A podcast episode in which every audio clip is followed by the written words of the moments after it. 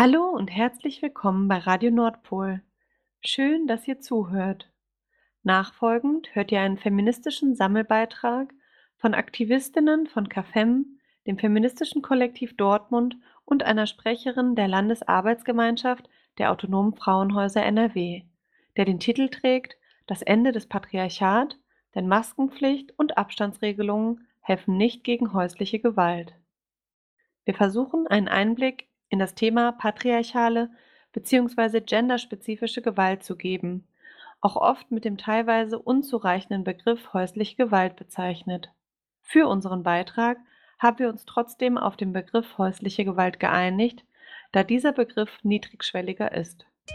Da wir im Folgenden Themen wie Misshandlungen, sexualisierte Gewalt und Feminizide ansprechen werden und dies für betroffene Hörerinnen belastend oder retraumatisierend sein kann, sprechen wir hiermit eine Triggerwarnung aus.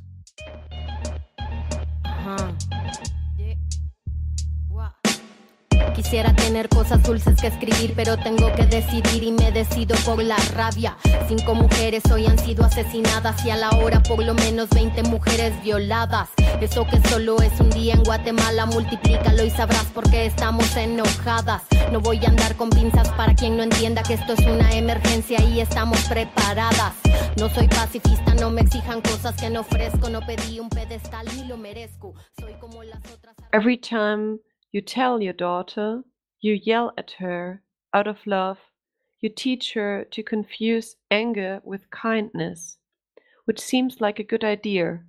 till she grows up to trust men who hurt her, 'cause they look so much like you. To Fathers with Daughters aus Milk and Honey von Rupi Kaur. Pacifista, no me exijan cosas que no ofrezco. No pedí un pedestal ni lo merezco. Soy como las otras hartas de andar con miedo agresiva porque es la forma en que me defiendo. No tengo privilegio que proteja este cuerpo en la calle. Creen que soy un blanco perfecto, pero soy negra como mi bandera y valiente en nombre mío y en el de todas mis bisabuelas. Was ist häusliche Gewalt? Der Begriff häusliche Gewalt bezieht sich auf die Beziehung zwischen dem der Täterin und der betroffenen Person. Sie liegt vor, wenn Personen innerhalb einer bestehenden oder aufgelösten emotionalen Beziehung Formen der Gewalt androhen oder ausüben. Die Angriffe richten sich gegen die Beziehungsperson oder frühere Beziehungsperson, die gemeinsamen Kinder und/oder andere Personen, die im gleichen Haushalt wohnen oder eine emotionale Beziehung mit dem der Täterin haben oder hatten diese Angriffe finden nicht nur, aber gehäuft in den privaten Räumen statt, sind teilweise sehr subtil und sind daher nicht direkt sichtbar. Häusliche Gewalt kann viele Formen annehmen und hat viele Facetten. Psychische Gewalt, wie zum Beispiel räumliche und soziale Isolation, emotionale Manipulation, Einschüchterung, Demütigung, Bevormundung, Kontrolle und Beleidigung. Wirtschaftliche bzw. ökonomische Gewalt, wie zum Beispiel das Verbot von oder der Zwang zur Arbeit, das Einkassieren vom Lohn oder die Verwehrung des Zugangs zum eigenen Konto. Sexualisierte Gewalt, also alle Handlungen, die gegen die sexuelle Selbstbestimmung der betroffenen Person geschehen, wie Nötigung, Degradierung und Vergewaltigung. Und körperliche Gewalt, also Angriffe auf Leib und Leben des der Betroffenen. Ein großes Problem ist, dass einige Formen der häuslichen Gewalt, wie zum Beispiel Stalking oder übertriebene Eifersucht, in der heutigen Gesellschaft und den Medien romantisiert und normalisiert werden. Häusliche Gewalt beginnt oft bei kleinen Handlungen, die sich, manchmal über einen längeren Zeitraum, immer weiter steigern, bis sie schließlich auch zur Ermordung führen können. Sie ist unabhängig von sozialen Schichten und tritt auch in jeder Altersstufe auf. In gleichberechtigten Beziehungen sind die Vorfälle von häuslicher Gewalt seltener, da es einen klaren Zusammenhang zwischen Dominanz, Kontrollverhalten und Gewaltausübung gibt. Die gewaltausübende Person nutzt auch oft ein Machtgefälle in der Beziehung aus, das durch verschiedene Faktoren entstehen kann. Bei Vergewaltigung, sexueller Nötigung und sexuellen Übergriffen in Partnerschaften sind die Opfer zu 98,4 Prozent weiblich, bei Stalking und Bedrohung in der Partnerschaft sind es fast 88,5 Prozent. Bei vorsätzlicher, einfacher Körperverletzung sowie bei Mord und Totschlag in Paarbeziehungen sind 77 Prozent der Opfer Frauen. Davon sind die, die eine sogenannte Behinderung haben, von häuslicher Gewalt etwa dreimal stärker betroffen. Jede dritte Frau gibt an, schon einmal Gewalt erfahren zu haben. Diese Zahlen kommen aus Studien, die unseren Erachtens ausschließlich Cis-Frauen, also Personen, die bei der Geburt dem weiblichen Geschlecht zugewiesen wurden und die sich auch als Frauen identifizieren und als solche agieren, einbeziehen. Etwa jeden dritten Tag wird ein Feminizid, ein Frauenmord, in Deutschland verübt. 2019 wurden in Deutschland 135 Frauen von ihrem Partner oder Ex-Partner getötet, 63 wurden, teilweise schwer, verletzt, weitere fünf Frauen werden noch vermisst. 15 Kinder wurden getötet. In Dortmund wurden letztes Jahr zwei Morde verübt, in diesem Jahr wurden ebenfalls bereits zwei Feminizide gemeldet. Uns ist an dieser Stelle wichtig zu betonen, dass nicht ausschließlich CIS-Frauen von häuslicher Gewalt betroffen sind, sondern auch Menschen, die sich nicht in das binäre Geschlechtersystem einordnen und somit in solchen Studien unsichtbar sind und nicht mitgenannt werden. Das bedeutet, die Zahlen, die betroffene Flint, also Frauen, Lesben, intersexuelle Personen, nicht-binäre Personen und Transpersonen, mit einbeziehen, sind noch einmal höher. Häusliche Gewalt gegen Flint ist keine individuelle Beziehungstat, sondern geschieht als Teil der patriarchalen Machtstrukturen. Diese Gewalt gilt als Verteidigung der männlichen Vormachtstellung in hierarchischen Geschlechterverhältnissen. Sie dient dazu, die Kontrolle über die Betroffenen bewahren zu können. Häusliche Gewalt wird durch Abhängigkeitsverhältnisse aufrechterhalten. Immer noch übernehmen überwiegend Flint den Großteil unbezahlter Care-Arbeit in Familien und Beziehungen. Diese Dynamik verstärkt sich auch unter anderem dadurch, dass trotz Gleichstellungsgesetzen Flint prozentual weniger in derselben Lohnarbeitsposition verdienen, sogenanntes Gender Pay Gap, und somit oft in einer ökonomischen Abhängigkeit vom Partner leben.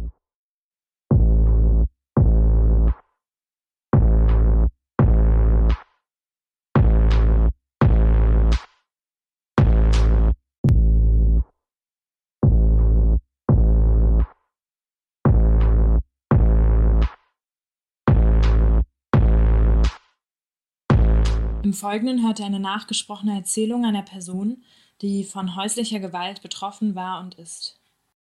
Meine Wahrnehmung, in welchen Rollenbildern ich als Kind sozialisiert wurde, änderte sich öfters. Früher hatte ich die Auffassung, dass wir mit modernen Rollenbildern aufgezogen wurden, da meine Mutter auch Vollzeit arbeitet und mein Vater aufgrund seiner Arbeit oft nur an Wochenenden daheim war. Daher war klar, dass unsere Mutter kocht, wäscht und so weiter. Bei meinem Cousin hat man gemerkt, dass meine Großmutter ihn immer schon besser behandelte. Mein Vater ist der Meinung, er sei der Herr im Haus, öffnet unsere Post und trifft die Hauptentscheidung, wenn es um die Gestaltung der Zimmer geht und so weiter. Generell lässt sich sagen, dass ich in einer bildungsbürgerlichen Mittelschichtsfamilie aufgewachsen bin. Bei uns gab es keine Geldprobleme in dem Sinne, und die Hausarbeit, wie Putzen zum Beispiel, wurde von einer Frau mit Migrationshintergrund geleistet.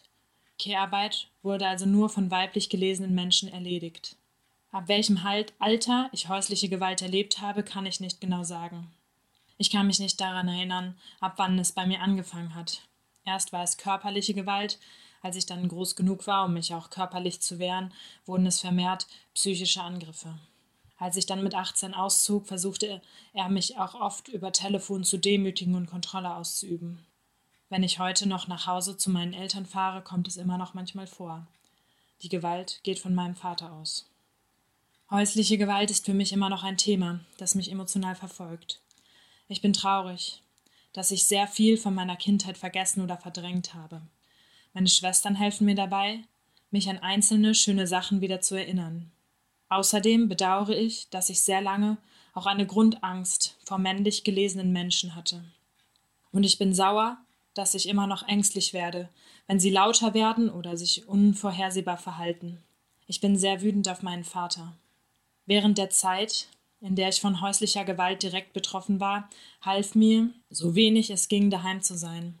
Ich habe mich vor allem in der Bücherei aufgehalten, habe viel gelesen und so. Meine Schwestern haben mir viel geholfen. Ich war in meiner Jugend zeitweise wegen Depression und Ängsten in Therapie und habe auch dort gemerkt, dass das alles miteinander zusammenhängt und dass wir zu Hause scheiße behandelt werden. Direkt nach meinem Abitur bin ich dann weiter weggezogen und ich habe seitdem fast ausschließlich nur mit meiner Mutter Kontakt. Zu meinem Vater habe ich ein ambivalentes Verhältnis. Mich verbindet irgendwas mit ihm. Aber wenn ich ihn ignoriere oder schlimme Dinge über ihn denke, habe ich ein schlechtes Gewissen. Insgesamt ertappe ich mich oft dabei, dass ich dankbar bin, dass es bei uns nicht so schlimm war Früher habe ich auch gar nicht erkannt, dass wir häusliche Gewalt erfahren haben. Wir wurden ja nicht richtig verprügelt oder waren von sexualisierter Gewalt betroffen. Das ist eine blöde Art, so zu denken, da ich damit das Verhalten meines Vaters irgendwie relativiere. Ich möchte, dass alle Formen der häuslichen Gewalt anerkannt und benannt werden, damit Menschen auch verstehen, dass es nicht normal ist, wenn sie konstant erniedrigt, beleidigt und bedroht werden und dass sie es sich nicht gefallen lassen müssen, weil der oder die TäterInnen nur eine Laune, Temperament oder einen schlechten Tag haben. Auch wenn ein, eine Täterin selbst eine psychische Erkrankung hat, macht es das Erlebte nicht einfacher und entschuldbar. Du bist nicht allein. Such dir Hilfe. Es gibt auch Angebote, die dich unterstützen wollen, ohne dass du deinen Namen sagen musst. Es ist nicht deine Schuld. Momentan ist während der Pandemie vermutlich am schlimmsten, dass Betroffene nicht normal das Haus verlassen können und eventuell auch keine Möglichkeit haben, zur Arbeit zu gehen oder sich mit vertrauten Personen zu treffen. Auch persönliche Gespräche übers Telefon oder per Messenger können eventuell nicht ungeschützt stattfinden. Gerade Hilfesysteme wie beispielsweise Schulen oder Kitas können jetzt nicht eingreifen und zum Beispiel Kinder schützen. Die Menschen können sich nicht aus dem Weg gehen. Als Maßnahmen zur Eindämmung von häuslicher Gewalt wünsche ich mir vor allem die Aufklärung über selbige, schon ab dem Schulalter, damit Betroffene schon früh lernen, dass das, was ihnen widerfährt, nicht normal und nicht richtig ist. Ich verlange, dass Verhalten der TäterInnen nicht entschuldigt oder runtergespielt wird. Dass männlich gelesene Kinder nicht schon von Kind auf damit erzogen werden, dass körperliche Gewalt ein angemessener Ausdruck von Wut sei, da es einfach eine Jungssache ist und Jungs halt nicht so gut mit ihren Gefühlen umgehen können. Außerdem soll das Verhalten von weiblich gelesenen TäterInnen nicht als Witz ausgeschlachtet werden. Häusliche Gewalt findet immer in Abhängigkeitsverhältnissen statt. Mensch kann nicht einfach sein oder ihre Sachen packen und gehen. Erwachsene Menschen sollten nicht durch zum Beispiel zu geringen Lohn von einer anderen Person finanziell abhängig sein müssen.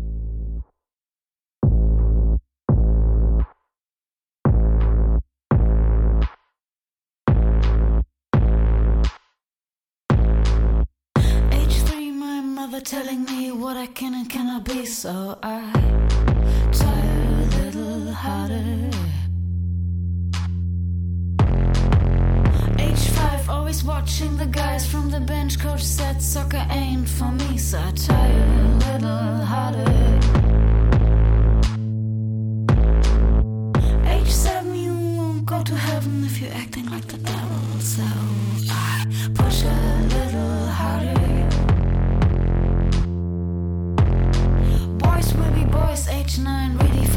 those boundaries of mine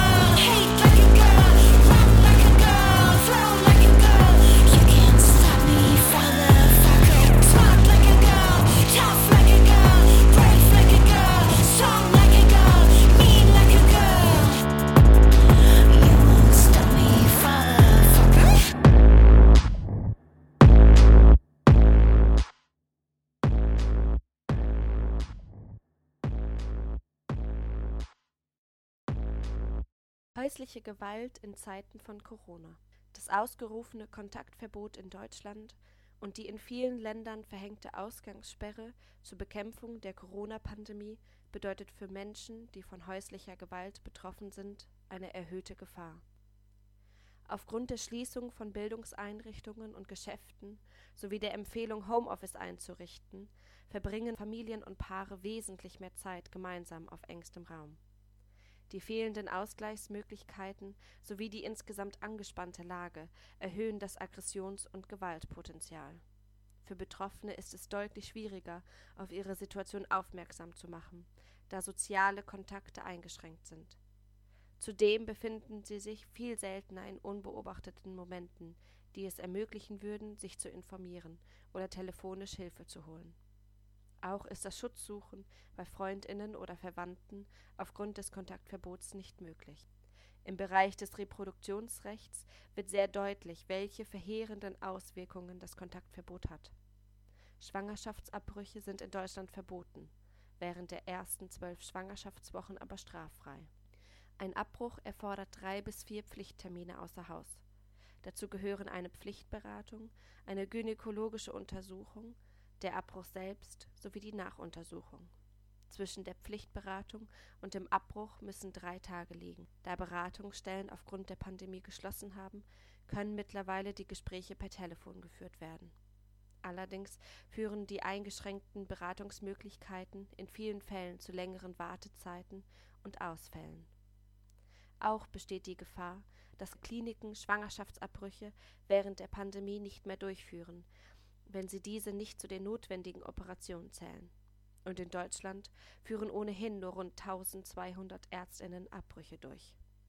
Die Möglichkeit eines Spätabbruchs im Ausland, zum Beispiel in den Niederlanden oder Großbritannien, fällt durch die Reisebeschränkungen weg. Die Zugangsmöglichkeiten zu einem Abbruch werden durch die Einschränkungen des öffentlichen Personennahverkehrs verstärkt, da oftmals Strecken zwischen 50 bis 200 Kilometern zu einer Klinik oder Praxis, die den Abbruch durchführt, zurückgelegt werden müssen. Zusätzlich kann es sein, dass sich die Betroffene selbst in Quarantäne befindet und ihr Zuhause nicht verlassen darf. Somit kann es sein, dass ungewollt Schwangere, zum Beispiel durch eine Vergewaltigung, nicht mehr die Möglichkeit einer straffreien Abtreibung in Deutschland haben. Dies erhöht die Gefahr, dass unsichere und lebensriskierende Abbruchmethoden in Erwägung gezogen werden. Da in vielen Ländern befürchtet wird, dass die Zahlen der Betroffenen von häuslicher Gewalt drastisch steigen werden, sollten auch die Reproduktionsrechte einmal mehr auf die Agenda der Politik. Frauenorganisationen in Wuhan berichteten von einem dreifachen Anstieg von häuslicher Gewalt während der dortigen Quarantänezeit. Die Polizei habe doppelt so viele Notrufe von Betroffenen als üblich erhalten. Beratungsstellen in Deutschland erwarten, dass ein deutlicher Anstieg erst nach Beendigung des Kontaktverbots sichtbar wird. Grund dafür sind die dramatischen Hürden, die die Betroffenen zu bewältigen hat, um sich Hilfe zu holen. Schon vor der Pandemie berichteten Frauenhäuser in Deutschland von rund 14.000 fehlenden Plätzen. Unsichere Finanzierung und das Risiko, Mitarbeiterinnen und Bewohnerinnen könnten sich am Virus anstecken und somit ganze Häuser lahmlegen, sind zusätzliche Belastungen. Expertinnen befürchten, dass vielen Frauenhäusern nach dem Kontaktverbot die Ressourcen fehlen werden, den erhöhten Bedarf abdecken zu können.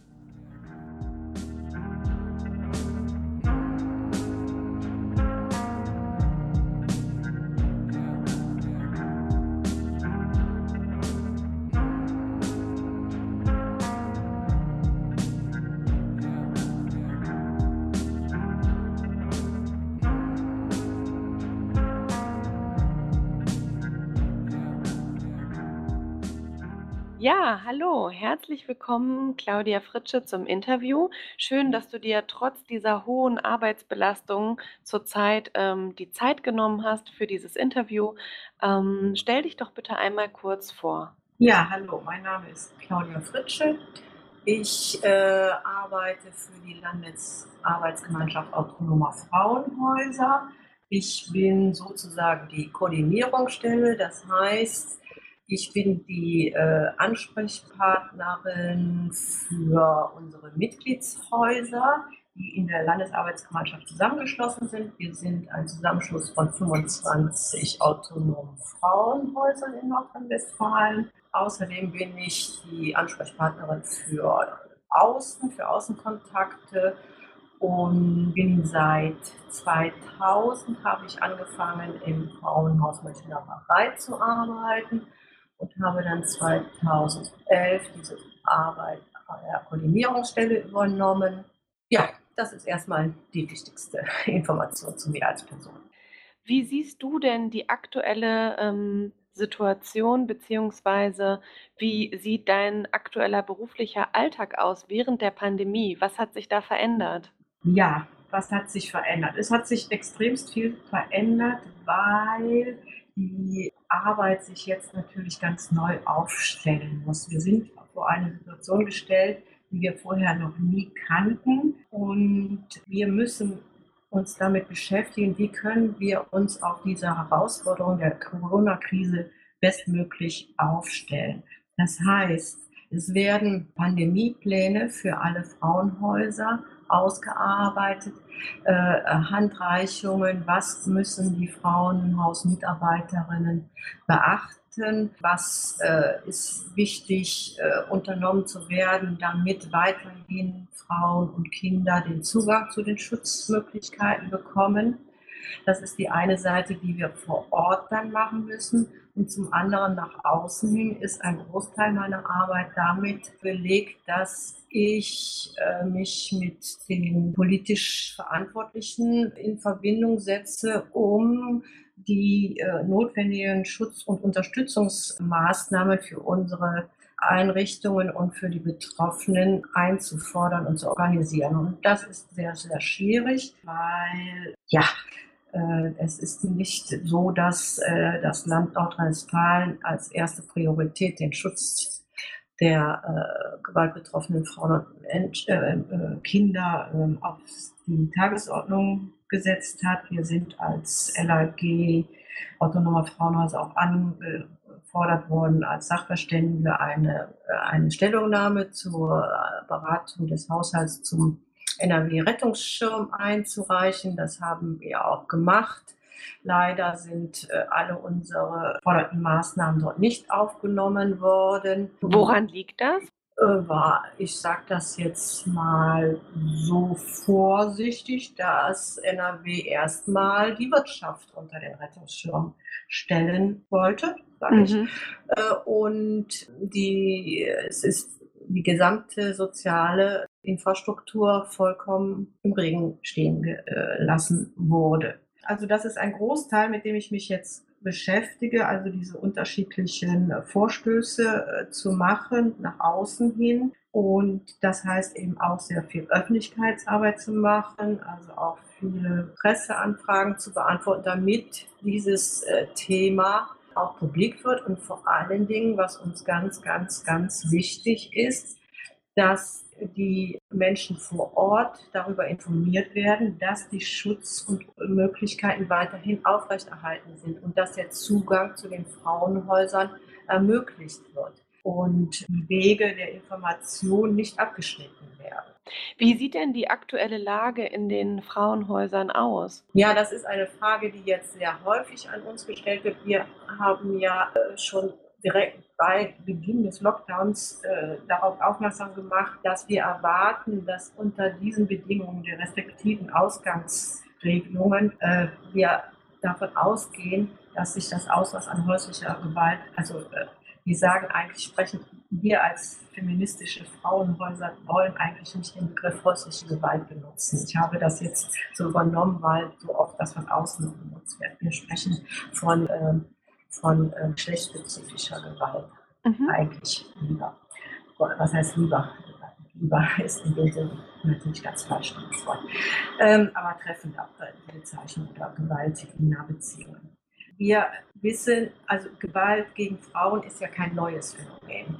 Unsere Frauenhäuser sind jetzt schon mehr als 40 Jahre, äh, arbeiten wir als äh, Vertreterinnen der äh, Interessen der gewaltbetroffenen Frauen und ihrer Kinder. Unsere ersten Frauenhäuser sind vor über 40 Jahren eröffnet worden und kommen aus der Frauenbewegung. Das heißt also, diese, diese Thematik ist nicht neu. Es hat jetzt nur eine neue Brisanz erlebt, wird es erleben, weil unter den beengten Bedingungen, unter denen jetzt Familien zusammenleben, wenn Beziehungen schon vorher im Wald geprägt waren, hat die Wahrscheinlichkeit nicht außer Acht gelassen werden kann, dass sich dort ein Anstieg verzeichnen lassen wird. Es gibt äh, sehr viele Stressfaktoren, äh, die Angst, die Unsicherheit, vielleicht der Arbeitsplatzverlust. Die Kinder sind ohne Betreuung, sind die ganze Zeit zu Hause. Das sind alles Trigger, die äh, das Auslösen von Gewalt äh, sehr, sehr stark äh, befördern. Wenn, wenn wir jetzt davon sprechen, wie jetzt die Situation in den Frauenhäusern zurzeit aussieht. Wir können nicht sagen, dass wir jetzt auf einmal einen vermehrten Zugang haben. Es ist, besteht sehr, sehr viel Unsicherheit. Es gibt ein, ein, ein, von außen eine sehr große Bedrohung durch diese äh, Pandemie, von der man nicht weiß, wie sich das auswirken wird. Frauen haben zum einen äh, schwieriger die Möglichkeit, sich Hilfe und Unterstützung zu holen, weil sie unter einer ständigen Kontrolle eventuell sind. Ähm, Partnerschaftsgewalt ist immer Frauen, Gewalt gegen Frauen ist immer eine Frage der Macht und Kontrolle. Und jetzt unterstehen die Frauen äh, sozusagen Tag und Nacht der Kontrolle des eventuellen äh, Gewalttäters. Also sich dieser Kontrolle zu entziehen, ist sehr, sehr schwierig, wird sehr, sehr schwierig sein. Das heißt, die Möglichkeit, sich zu melden, ist sehr viel geringer. Die Frauen können sich gar nicht darauf vorbereiten, sich aus, aus der Gewaltsituation herauszubegeben. Das waren oft sonst so, dass eben abgewartet wurde, wenn jemand aus der Tür ging zur Arbeit oder woanders hin, dass dann äh, die äh, Anrufe getätigt wurden oder die Sachen gepackt wurden, die Kinder von der Schule, von der Kita abgeholt wurden, damit man sich äh, in ein Frauenhaus begeben kann. Diese Möglichkeiten sind ja jetzt alle abgeschnitten. Das heißt, es, wir, es kommen nicht jetzt unbedingt mehr Frauen in den Frauenhäusern an bisher. Wir verzeichnen aber auch, das habe ich auch ähm, durch Nachfragen bei den Kolleginnen von den Frauenberatungsstellen dass jetzt seit letzter Woche ein abrupter Anstieg der Hilfeanrufe auch zu verzeichnen ist. Das heißt also in dieser, wir sind jetzt in der fünften Woche des Lockdowns, dass die Eskalation langsam auch steigert und sich das Bild wahrscheinlich leider ähm, ändert. Außerdem besteht ja auch vielleicht auch viel Angst bei Frauen. Was ist, wenn ich in ein Frauenhaus gehe? Kann ich mich dort anstecken? Bin ich dort sicher? Und daher ist es uns auch ganz, ganz wichtig, nach außen hin zu äh, transportieren, dass in den Frauenhäusern sehr hohe Infektionsschutzmaßnahmen getroffen werden und wir sehr da, sich äh, darum bemüht sind, äh, ähm, äh, die, die notwendigen Schutzmaßnahmen auch zu treffen. Wie sieht das jetzt ganz konkret mit den Schutzmaßnahmen in den Frauenhäusern aus? Also gab es da finanzielle Unterstützung für beispielsweise Schutzmasken oder Desinfektionsmittel? Nein, gar nichts. Bis jetzt gar nichts. Ich bin gerade heute, habe ich vor diesem Interview auch mit dem Ministerium dazu telefoniert, weil wir die Möglichkeit haben, eine gewisse äh, Menge an FFP-Schutzmasken äh, zu beziehen, dass wir dafür Gelder bekommen. Bis jetzt äh, ist alles das, was wir in, in eigenem Engagement in den einzelnen Frauenhäusern von Kommune zu Kommune unterschiedlich machen, alles allein auf das Engagement der Frauenhäuser und die mit der Unterstützung der lokalen Behörden vor Ort geschieht. Das ähm, ist, es gibt keinerlei bis jetzt äh, landesweite Koordinierung oder irgendeine Versorgung. Es ist, äh, also ich muss jetzt äh, ehrlicherweise zu, äh, ähm, also äh, dazu fügen, dass wir darauf sehr gespannt sind. Gestern hat die, äh, die Gleichstellungsministerin äh, verkündet, dass den Frauenberatungsstellen und Frauenhäusern zusätzliche Gelder zur Verfügung gestellt werden. Wir wissen aber noch nicht, wie die ausgeschüttet werden und an welchen Bedingungen die geknüpft werden und wofür das Geld ausgegeben wird. Wir haben ein ausführliches Forderungspapier an, an die Ministerin äh, geschickt mit den Dingen, die wir als unbedingt erforderlich für die äh, Schutzmaßnahmen äh, sehen und darauf warten wir auf die Antwort. Kannst du da noch mal, ähm, drauf eingehen, welche, ähm, Forderungen ihr da gestellt habt in diesem Positionspapier?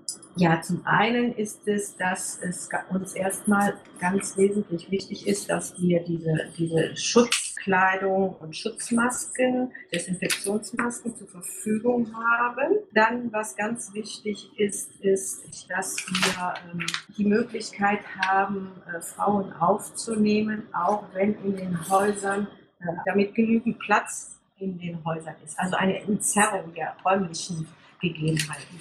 Wir merken jetzt in dieser Krise, dass uns die sehr schlechte Finanzierung und dementsprechend eine schlechte Ausstattung der Frauenhäuser vor die Füße fällt. Die Frauenhäuser haben nicht als äh, Standard, dass allen Frauen ein eigenes Zimmer zur Verfügung stehen kann. Es das heißt, die Frauen leben sehr eng aufeinander. Es gibt Gemeinschaftsbäder, es gibt Gemeinschaftsküchen und wie kann dort eine Distanzwahrung äh, gewährleistet werden? Das heißt also, wir müssen entzerren können und dafür brauchen wir, äh, dafür brauchen wir zusätzliche äh, Unterbringungsmöglichkeiten. Das heißt, wir bemühen uns darum, äh, Ausweichplätze äh, zu äh, organisieren und die müssen natürlich finanziert werden. Mhm. Die, die, die, die Unterbringungsmöglichkeiten müssen finanziert werden und wir brauchen dann dementsprechend auch mehr Personal, damit die Frauen dann auch aufgenommen und äh, betreut werden können. Mhm. Wenn sie dann auch woanders sind, ähm, das äh, kann nicht mit dem äh, viel zu geringen Personalschlüssel, den wir jetzt haben, gewährleistet werden. Wir, können, äh, wir sind dazu verpflichtet, 24-7 aufzunehmen. Wir haben einen Personalschlüssel von maximal vier geforderten, vom Land geforderten Personal. Also äh, das kann sich jeder ein bisschen vorstellen, wie so etwas möglich wird. Es gab mhm. früher also äh, Modelle mit Ehrenamtlerinnen und so sind in diesen Corona-Zeiten nicht umsetzbar. Das heißt, wir brauchen unbedingt Gelder für, ein, für zusätzliches Personal, für äh, zusätzliche Räume. Wir brauchen eine technische Ausstattung. Wir müssen jetzt ganz viel natürlich zusätzlich auch äh, online beraten können. Das, das ist alles nicht vorhanden in unserem. Wir mhm. müssen eine Kostengarantie haben, dass die, die Frauen, die aufgenommen werden, dass die, die äh, Kosten für die auch übernommen werden und dass das nicht bürokratisch hochgehängt wird, sondern dass das unbürokratische, unmittelbare Hilfen sind. Und wir brauchen dafür einen Sondernottopf. In anderen Bundesländern wurden ja beispielsweise auch Hotels zur Verfügung gestellt, um äh, betroffene Personen unterzubringen. Wie mhm. sieht es da in NRW aus? Was ich eben gesagt habe, einzelne Kommunen bieten das an. Wie gesagt, das hängt aber von den Kommunen ab und übernehmen dann die Finanzierung der Kosten für die Anmietung, aber die anderen Kosten, wie weiteres Personal etc. etc. ist dann auch überhaupt noch geklärt. Und es hängt dann von den Möglichkeiten der Kommune ab. Das mhm. ist nicht äh, äh, für ganz Nordrhein-Westfalen flächendeckend geregelt. Du hast ja auch schon davon berichtet, dass die, ähm, die Frauenhäuser größtenteils voll sind und jetzt aufgrund der aktuellen Lage die Stimmung sicherlich noch angespannter ist als sonst. Kannst du darauf noch mal eingehen, wie so die Stimmung der Bewohnerinnen ist und vielleicht auch bei den äh, Mitarbeiterinnen, die ja wahrscheinlich jetzt auch aufgrund der Schließung der Kitas und Grundschulen ähm, in einen Betreuungsverzug kommen, weil die ja teilweise auch eigene Kinder haben, die sie betreuen müssen? Mhm. Ja, sicherlich. Das ist ein großes Problem.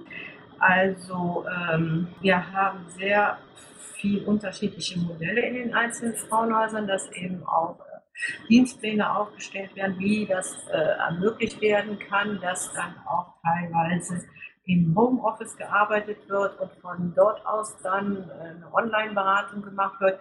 Wir haben auch vorgegeben, dass es sinnvoll ist, dass sich äh, die, die Mitarbeiterinnen in einem Schichtsystem ablösen, damit, falls es einen Quarantänefall gibt, ähm, nicht alle Frauen in dem Kontakt waren und eventuell dann mit in die Quarantäne müssen, sondern dass es immer Mitarbeiterinnen gibt, die äh, nicht infiziert werden mhm. konnten. Eigentlich leisten die Mitarbeiterinnen in den Frauenhäusern jetzt über außerordentlich viel und es ist wirklich nur aufrechtzuerhalten durch ein sehr, sehr großes Engagement, was auf Dauer nicht zu gewährleisten ist.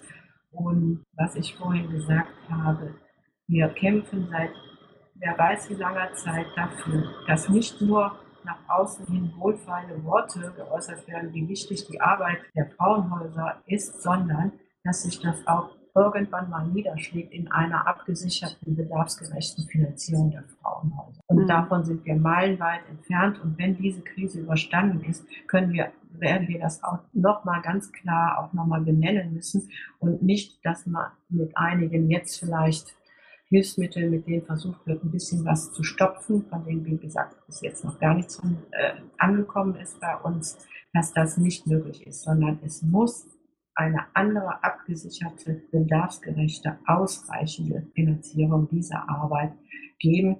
Gewalt gegen Frauen ist ein gesellschaftliches Problem und es ist kein individuelles Problem. Und es wird immer noch auf das Individuum abgegeben und äh, die Finanzierung der Frauen in den Frauenhäusern hängt davon ab, dass sie einen Sozialleistungsanspruch äh, geltend machen. Und das ist etwas, wogegen wir politisch schon lange angehen. Was glaubst du denn, was äh, nach der Pandemie passieren wird? Weil du hattest ja auch schon erläutert, dass jetzt aufgrund ähm, des Kontaktverbots ähm, ganz viele Betroffene gar nicht die Möglichkeit haben, zu telefonieren, sich zu melden. Das heißt, ähm, es wird ja davon ausgegangen, dass die Nachfrage eher noch massiv steigen wird. Ähm, mhm. Wie schätzt du das ein?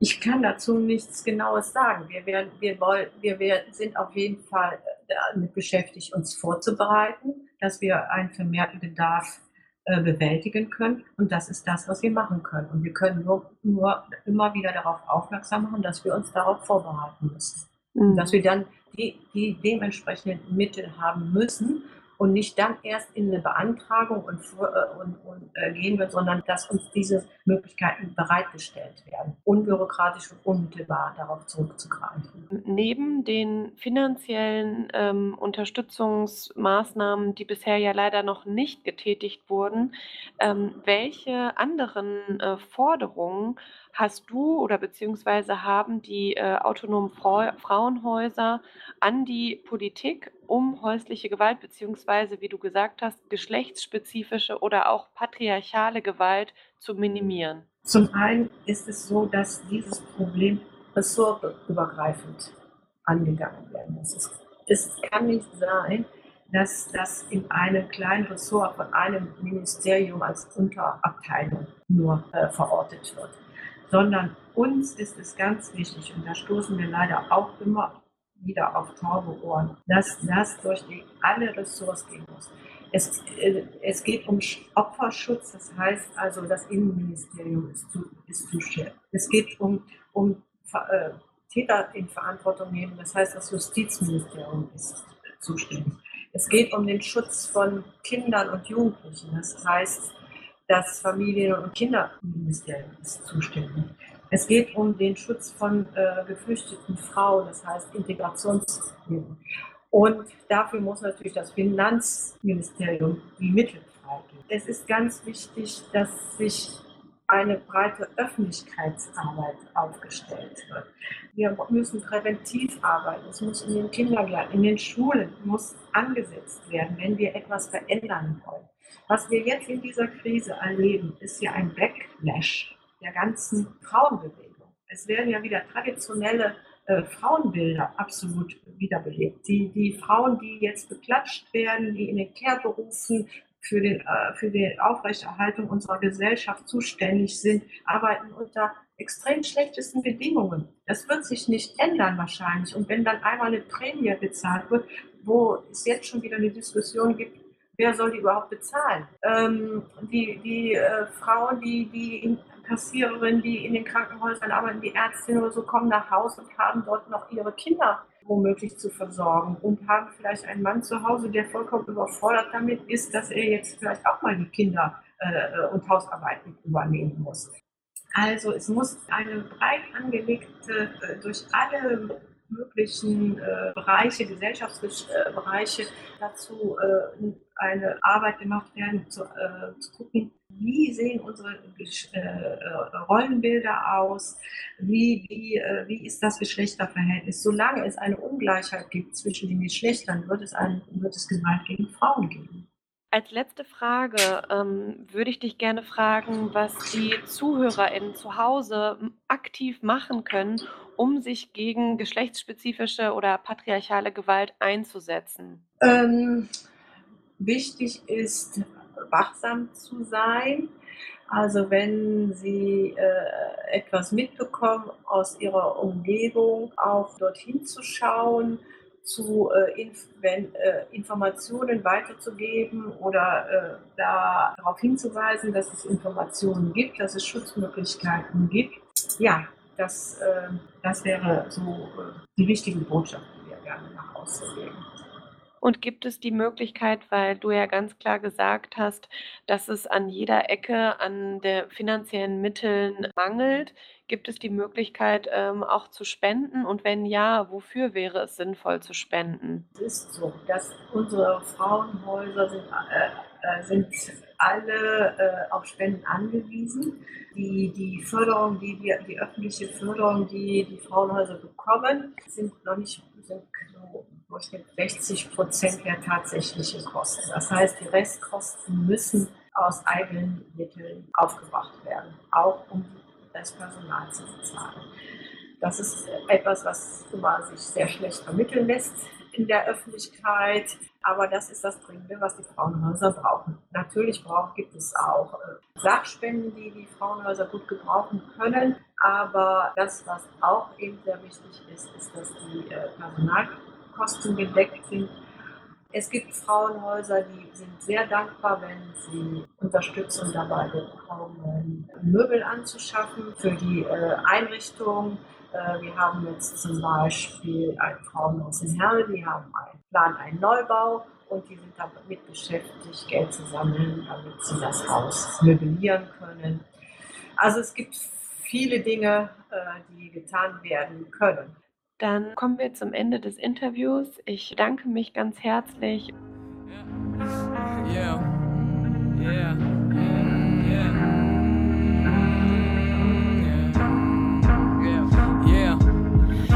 Alle Leute, die die Energie geben, die andere dafür brauchen, jeden Morgen aufzustehen, die nicht im Weg sind, wenn wir unsere Schritte gehen. An alle Leute, die versuchen, andere Leute zu verstehen. Und zwar aufrichtig und nicht, um sich wichtig zu machen, die sich nicht besser fühlen, wenn andere verkacken. An alle, die nicht kommentieren, was nicht kommentiert werden muss. Halt mal deine Klappe, Konkurrenz ist nichts für uns. Wir stecken freiwillig zurück, um uns den Scheiß wieder zu holen. Komm, mach deinen Leistungsdruck, erzähl mir von deinem Auto und deinem Boot. Aber niemals kann all das diese Gefühle hier ersetzen, die ich bekomme, wenn ich Menschen wirklich schätze. Und für diese Leute sind dann diese Sätze. Lasst euch nicht unterkriegen, gebt Liebe und macht das bis zum letzten. Lasst euch nicht testen und verweigert das Wettrennen, denn der Scheiß ist niemals wichtig, nur wenn Spaß macht, ist es cool. Und all mein Scheiß ist für die Loser gemacht. Ich hab mein Leben lang verloren, aber letztendlich geschafft, zu merken, worauf es ankommt im Leben. Ey, nicht die Beste zu sein, man, sondern Liebe zu geben. Vergiss die, die dich schlagen, begrenzen. Vergiss die, die dir sagen, du kannst nichts. Doch eine Sache ist wichtig und das ist, du darfst dich nicht verbiegen, mach's nicht. Du darfst dich nicht verbiegen für die, du bist korrekt so wie du bist und du hast Liebe verdient. Setz einen Haufen auf sie drauf und interessier dich nicht für sie. Du darfst dich nicht verbiegen. Und alle, die das nicht gecheckt haben, tun mir leid. Sie haben eine Stimme in sich drin, die sie noch treibt, wenn sie schon lange nicht mehr können. Müssen sich selber beweisen, dass sie keine kleinen Würmchen sind. Man, was ist für eine Scheiße? Kommt lieber schnell da raus, bevor das Hamsterrad euch frisst. Ihr seid die Besten, aber wisst gar nicht, wie geil die Freiheit ist. Wenn du ein Niemand bist, auf allen möglichen Gebieten, doch du gechillt bist und in dir drin ist Frieden. Yo, ich liebe alle, die die Message inhalieren und die anderen sollen sich ficken, wenn sie's nicht kapieren. Natürlich nur die, die so mies nach unten treten. An die Kollegen, wir haben für immer ein Problem und werden niemals reden. Yeah, niemals. Außer ihr seid noch klein, dann mach ich eine Ausnahme, ja. Vergiss die, die dich schlagen, begrenzen. Vergiss die, die dir sagen, du kannst nichts. Doch eine Sache ist wichtig und das ist, darfst dich nicht verbiegen, mach's nicht. Du darfst dich nicht verbiegen für die, du bist korrekt so wie du bist und du hast Liebe verdient. Setz einen Haufen auf sie drauf und interessier dich nicht für sie.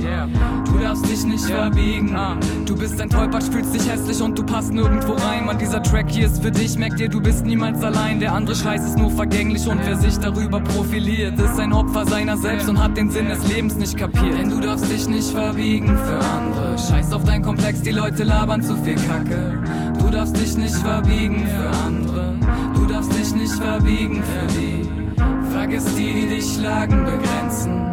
Vergiss die, die dir sagen, du kannst nichts. Doch eine Sache ist wichtig und das ist, du darfst dich nicht verbiegen, mach's nicht. Du darfst dich nicht verbiegen für die, du bist korrekt so wie du bist und du hast Liebe verdient. Setz einen Haufen auf sie drauf und interessier dich nicht für sie. Du darfst dich nicht verbiegen.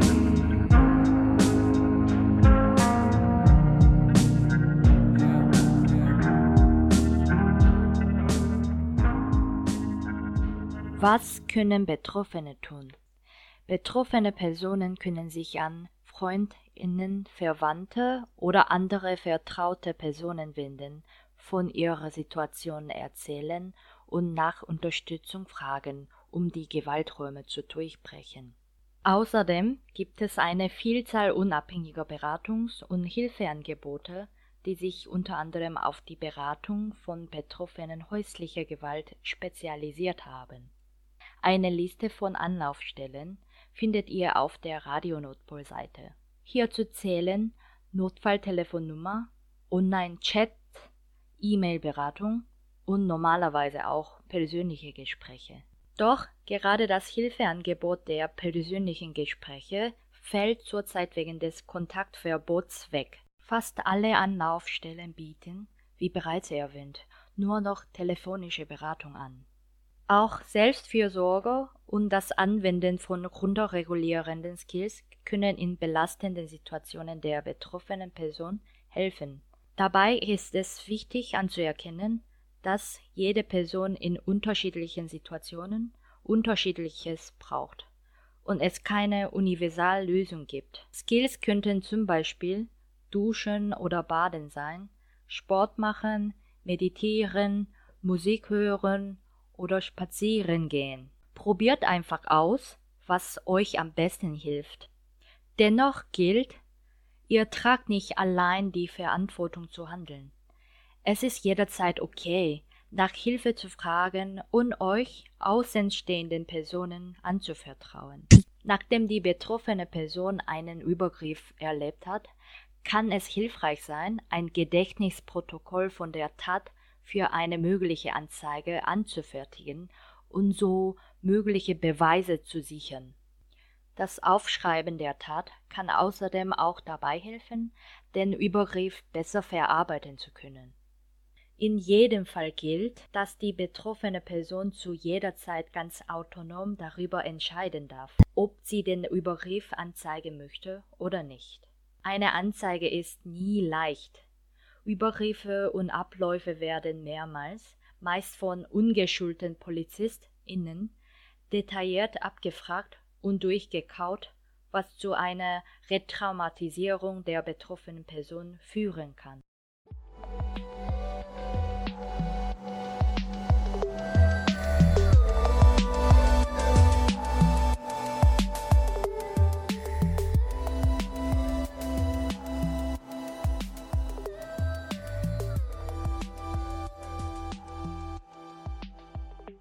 Können Nachbarinnen und Angehörige tun? Häusliche Gewalt ist als außenstehende Person häufig nur schwer zu erkennen. Dennoch hier eine Liste von möglichen Anzeichen, dass eine Person häusliche Gewalt erfährt. Die Person zieht sich zurück und sagt oft Verabredungen ab. Die Person hat einen stark erhöhten Suchtmittelkonsum. Die Person hat eine starke Gewichtsveränderung. Die Person zeigt Anzeichen von Erschöpfung, Abwesenheit, Verschlossenheit, Nervosität und Angst. Die Wünsche der PartnerInnen der vermeintlich betroffenen Person haben immer Vorrang. Und die Person hat körperliche Verletzungen und weicht Nachfragen aus. Und auch wenn ihr ein oder sogar mehrere Anzeichen beobachten könnt, könnt ihr euch erst ganz sicher sein, wenn ihr persönlich mit der vermeintlich betroffenen Person sprecht. Wie so häufig ist auch hier Kommunikation der Schlüssel. Äußert euren Verdacht, sagt, dass ihr euch Sorgen macht, aber bedrängt die Person nicht und seid achtsam und vorsichtig, denn das Thema häusliche Gewalt ist kein Spaß und kann bei der betroffenen Person viel Schmerz hervorrufen. Schafft einen möglichst sicheren Raum für das Gespräch, damit die Person sich wohlfühlt und keine Angst haben muss. Sollte sich euer Verdacht bestätigen, könnt ihr auf unterschiedlichste Weise die betroffene Person unterstützen. Ihr könnt zuhören und die Person trösten. Ihr könnt die Person zu Anwältinnen, Ärztinnen oder Fachberatungsstellen begleiten. Ihr könnt die Person bei der Alltagsorganisation und der Kinderbetreuung helfen, auch bei Anforderungen in Schule, Ausbildung, Studium oder Beruf beistehen. Ihr könnt der Person bei der Suche nach einer neuen Wohnung oder einem neuen Job helfen. Ihr könnt euch selbst informieren und selbst Kontakt zu Fachberatungsstellen aufnehmen. Und in akuten Gefahrensituationen könnt ihr die Polizei rufen oder betroffene Personen zur Polizei begleiten. Wichtig ist uns hierbei die Rolle der Polizei kritisch zu reflektieren. Vielen Menschen bleibt in Gefahrensituationen jedoch häufig keine andere Wahl, als die Polizei zu rufen. Dennoch sollte bei der Kontaktaufnahme zu dieser Institution berücksichtigt werden, dass Betroffene gleichzeitig von institutionellen Diskriminierungen wie zum Beispiel Rassismus betroffen sein können und die Polizei hier leider häufig keinen Safe Space bietet. Bedenkt dies mit, bevor ihr die 110 wählt. Wenn ihr betroffene Person unterstützt, ist es außerdem enorm wichtig, dass ihr der betroffenen Person glaubt und nicht an ihren Erzählungen zweifelt oder diese bewertet. Hört einfach nur zu und fragt die Person, was sie braucht und wie ihr sie unterstützen könnt. Auch wichtig ist es, die Bedürfnisse und Wünsche der betroffenen Person zu respektieren und nicht eigenmächtig oder unabgesprochen zu handeln. Die Person weiß selber am besten, was sie braucht. Seid geduldig bleibt im Kontakt und bietet weiterhin eure Unterstützung an, auch wenn sich erst einmal nichts an der Situation ändert oder ihr das Handeln der betroffenen Person nicht nachvollziehen könnt. Toxische Beziehungen gehen häufig mit starken Abhängigkeiten einher, aus denen sich Betroffene nicht so einfach lösen können.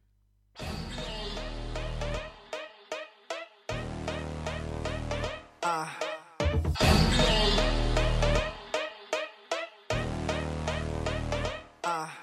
Es folgen nun unsere Forderungen, die wir als Feministinnen im Rahmen des herrschenden kapitalistischen und patriarchalen Systems verfasst haben. Wir möchten hier aber betonen, dass wir mit diesem Gesellschaftssystem nicht einverstanden sind und unsere Forderungen im hiesigen Kontext betrachtet werden müssen. Wir fordern die Bereitstellung von ausreichenden Geldern zur Aufstockung des Personals in Frauenhäusern sowie die sofortige Bereitstellung von genügend Schutzausrüstung wie Masken und Desinfektionsmittel in allen Frauenhäusern und psychosozialen Beratungsstellen sowie den Ausbau der Hilfetelefon für Flint. Im Falle einer Anzeige fordern wir den rechtlichen Anspruch auf Prozessbegleitung für alle Betroffene. Außerdem fordern wir die Bereitstellung von Infomaterial zum Thema häusliche Gewalt in mehreren Sprachen und in einfacher Sprache. Wir fordern einen kostenlosen und niederschwelligen Zugang zu Schwangerschaftsabbrüchen ab sofort, die Entkriminalisierung dieser und die damit einhergehende Selbstbestimmung über den eigenen Körper. Wir fordern flächendeckende Präventionsmaßnahmen zur Eindämmung geschlechterspezifischer Gewalt. Dies bedeutet die Sensibilisierung von Lehrerinnen, Erzieherinnen und pädagogischem Fachpersonal, aber auch die Schulung und Sensibilisierung von Behörden, der Richterinnenschaft und Polizei. Wir fordern die Abschaffung der Gender Pay Gap. Wir wollen gleichen Lohn für gleiche Arbeit. Außerdem fordern wir die Abschaffung der Steuerbegünstigungen von heterosexuellen und verheirateten Paaren. Wir fordern, dass Feminizide als Straftatbestand genannt und als Morde verurteilt werden. Feminizide sind keine Einzelfälle, keine Familientragödien und keine Ehrenmorde. Deswegen fordern wir das Ende der Individualisierung, Verharmlosung und rassistischer Instrumentalisierung von Feminiziden. Häusliche Gewalt muss als strukturelles Problem angesehen werden. Solange das Patriarchat weiter existiert, wird häusliche Gewalt auch weiter existieren. Wir fordern die Abschaffung des Patriarchats und das schöne Leben für alle.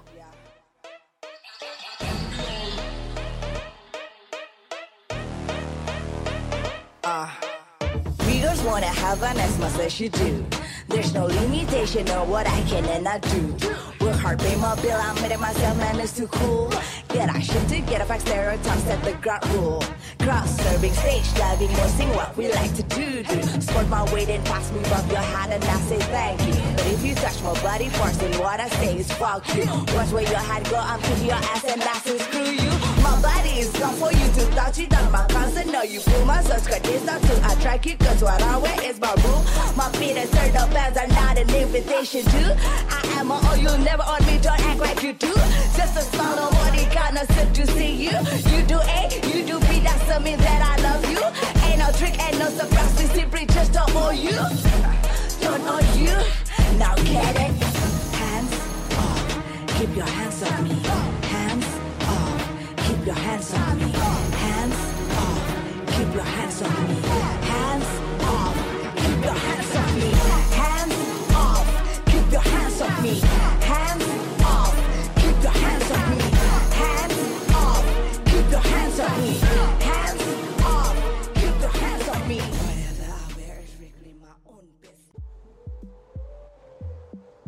Now is not the time to be quiet or make room for you when we have no room at all. Now is our time to be mouthy, get as loud as we need to be heard. Aus The Sun and Her Flowers von Rupi Kaur.